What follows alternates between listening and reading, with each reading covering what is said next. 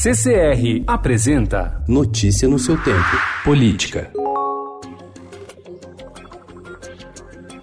Articulador político do Palácio do Planalto, o ministro-chefe da Secretaria de Governo, Luiz Eduardo Ramos, avaliou que uma dobradinha entre o presidente Jair Bolsonaro e o ministro da Justiça, Sérgio Moro, seria imbatível na disputa de 2022. Em entrevista ao Estadão, Ramos disse que, com Moro de vice, Bolsonaro ganha no primeiro turno. O general afirmou, porém, que Bolsonaro não enxerga essa possibilidade. Ele também afirmou que seria importante o presidente ter um segundo mandato para arrumar a casa.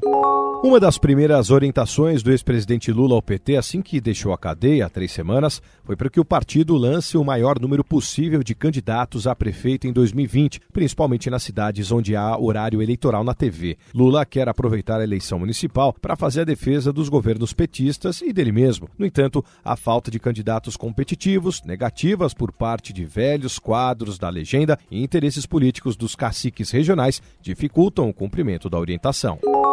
Uma lei de autoria do líder do governo na Assembleia Legislativa de São Paulo, a LESP, o deputado Carlão Pinhatari, do PSDB, beneficiou uma empresa da qual ele é acionista, a Indústria Brasileira de Farmoquímicos, a IBF, e prejudicou um laboratório público estadual que integra o Hospital das Clínicas. Com uma mudança na política estadual de medicamentos, a lei praticamente impediu o governo de vender um sofisticado produto hospitalar para entidades filantrópicas e, assim, eliminou o principal concorrente da da companhia da qual o deputado é investidor. Carlão Pinhatari, do PSDB, não quis comentar o fato de ser acionista da IBF e disse que a mudança não afeta o Instituto do HC.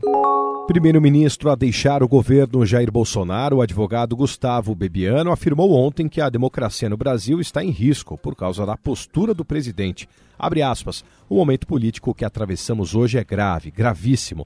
Nossa democracia está em risco. Fecha aspas, disse ele no evento que marcou sua filiação ao PSDB no Rio de Janeiro. Notícia no seu tempo. Oferecimento CCR